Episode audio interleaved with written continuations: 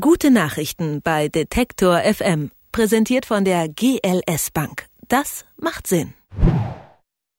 Die Deutschen sollten viel mehr protestieren. Wie oft hat man das schon gehört? Doch jeder, der sich schon mal richtig in dieser Richtung engagiert hat, in einer Bürgerinitiative, einer Demogruppe oder einem Verein, der weiß, Protest kostet echt viel Zeit und wenn er was bringen soll, kostet er auch Geld. Und so versanden viele Vorhaben nicht, weil der Elan der Leute dahinter nicht ausreicht, sondern weil ihnen schlicht Zeit oder Geld ausgehen. Die Bewegungsstiftung im Nordischen Pferden setzt genau hier an, denn sie fördert professionellen Protest. Wie das gemeint ist und wie es funktioniert, darüber sprechen wir mit Wiebke Johanning von der Bewegungsstiftung. Hallo, Frau Johanning. Hallo. Jetzt zum Einstieg mal ganz schnell. Äh, Bewegungsstiftung, was ist das?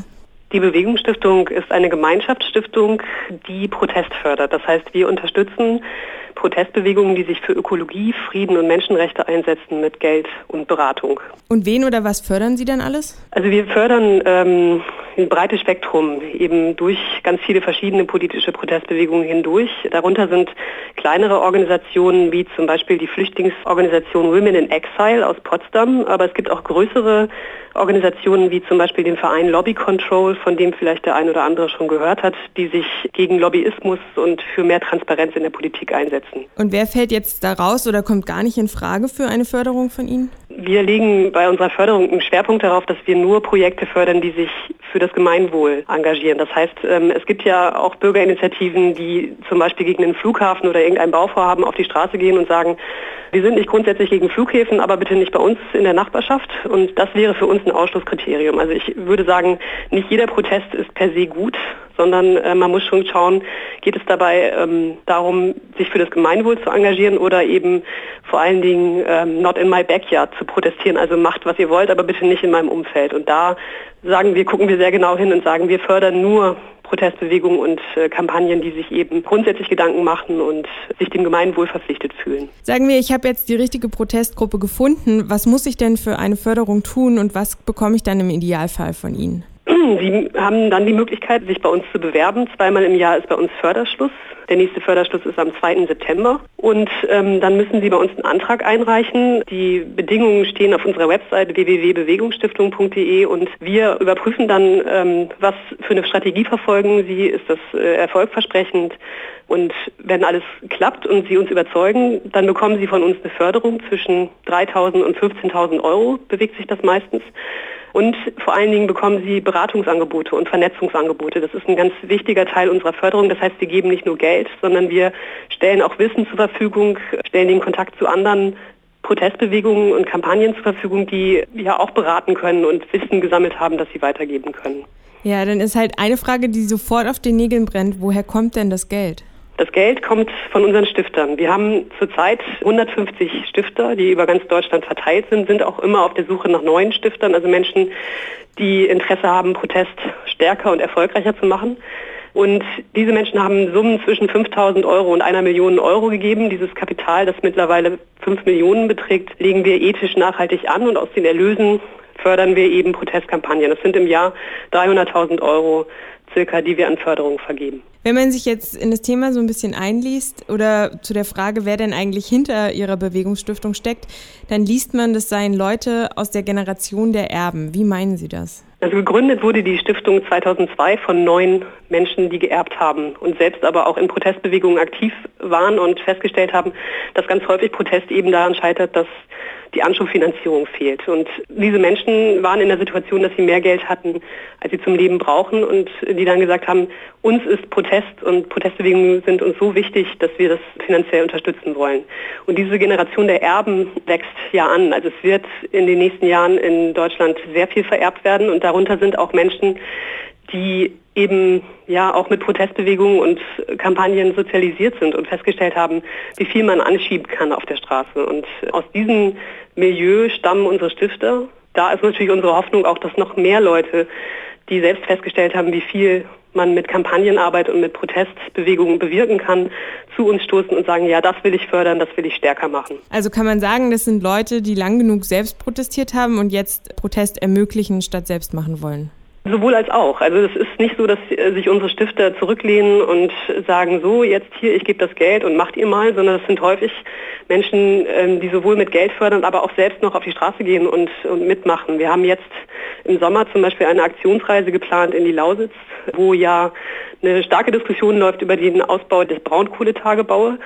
Und dort werden Stifter von uns und Aktive aus Förderprojekten gemeinsam protestieren gegen diese klimaschädliche Energieform und den Abbau von Braunkohle mit einer Menschenkette, an der sie sich beteiligen. Das heißt also, bei uns geht es nicht nur darum, Geld zu geben und das war's, sondern man kann bei uns sich an politischen Aktionen beteiligen und auch weiterhin aktiv bleiben. Gehen wir jetzt mal davon aus, ich möchte politisch was erreichen und bin irrsinnig reich dann könnte ich ja bei Ihnen einfach äh, viel Geld in die Stiftung schmeißen und Sie kümmern sich dann darum, dass sich genügend Leute um mein Ansim kümmern. Ginge das so oder ähm, kann ich mir über Sie, wenn man das so will, Protestler mieten?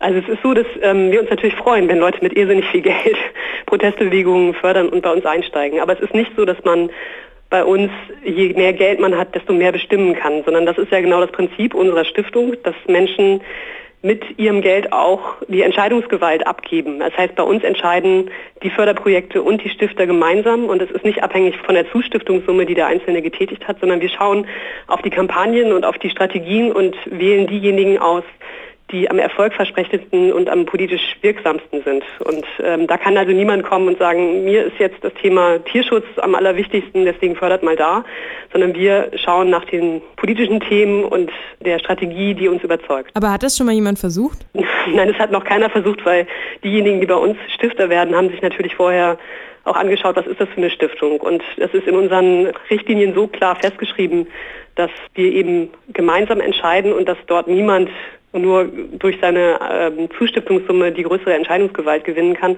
das glaube ich einfach dann nicht die richtige Stiftung ist für Leute, die sozusagen alleine entscheiden wollen. Die kommen gar nicht erst zu uns. Na, dann blicken wir doch mal auf die derzeitige Protestkultur in Deutschland. Wie beurteilen Sie denn vielleicht auch im Vergleich vor zu 20 oder 30 Jahren?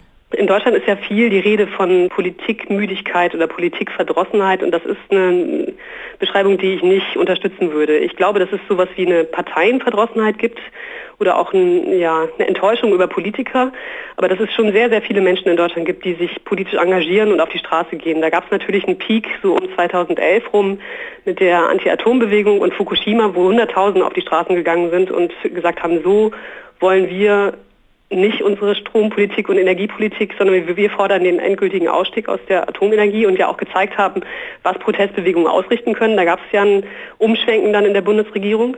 Ähm, aber auch das Beispiel Stuttgart 21 zeigt, dass Menschen durchaus an Politik interessiert sind und dass Protestbewegungen ähm, eine Menge auf die Beine stellen können und viel Öffentlichkeit mobilisieren können, um auf Missstände hinzuweisen. Aber würden Sie sagen, dass gerade effektiver Protest heutzutage schwerer geworden ist? Ich glaube nicht, dass es schwerer geworden ist. Es gibt ja mit den Internet- und digitalen Medien und sozialen Netzwerken auch viele Werkzeuge, die Protest einfacher machen, die Mobilisierung und Verbreitung von Informationen viel einfacher machen. Man darf sich bloß nicht der Illusion hingeben, dass sozusagen das, was im Netz an Protest passiert und an Petitionen passiert, den Protest alleine ausmacht. Das heißt, es wird immer, glaube ich, darauf ankommen, ob man Menschen mobilisieren kann ähm, für politische Themen auf die Straße zu gehen und ihr Missfallen auch deutlich zu zeigen und sich zu engagieren. Und ich glaube, dass unter diesen Bedingungen mit den neuen Werkzeugen da viel möglich ist und auch noch viel passieren wird. Geben Sie uns doch mal ein Bild von Ihrer Stiftung. Also was hat sie bis jetzt erreicht? Wie viel wurde gefördert und was sind das dann so für Projekte?